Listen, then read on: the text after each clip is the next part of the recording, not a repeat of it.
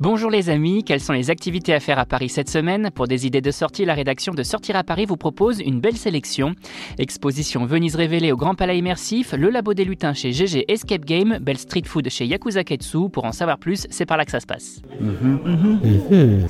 Venise, comme vous ne l'avez peut-être jamais vu, le Grand Palais Immersif vous invite à découvrir sa toute première exposition à Paris autour de la Cité des Doges intitulée Venise révélée et qui se tient du 21 septembre 2022 au 19 février 2023.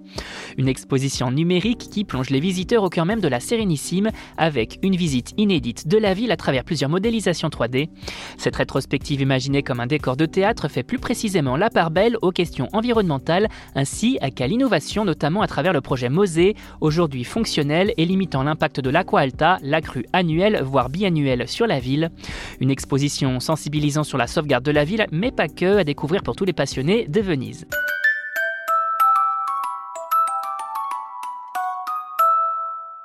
Vous voulez initier vos enfants aux escape games? Direction GG Escape Game, enseigne du 20e arrondissement de Paris pour découvrir une toute nouvelle salle intégralement imaginée pour eux, le Labo des Lutins.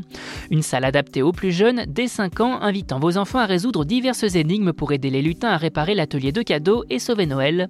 Notez que vous pouvez également réserver cette salle pour des anniversaires à travers une formule dédiée avec gâteaux, boissons et bonbons fournis par la maison.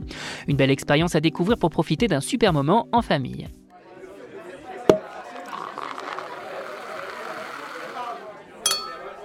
Vous connaissez les sando? Ces sandwichs japonais débarquent à Paris chez Yakuza Ketsu, enseigne de street food du 6e arrondissement de la capitale. Un établissement qui vous propose toute une sélection de sando imaginés par le chef Walter Ishizuka, aux garnitures différentes mais toujours avec du shokupan, le pain spécifique utilisé dans leur réalisation.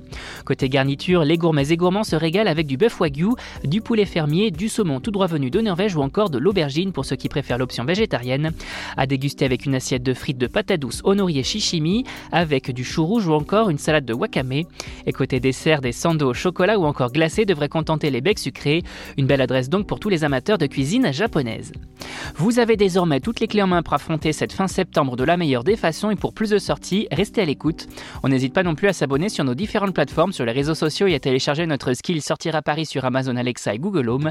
Bonne semaine à vous les amis et portez-vous bien.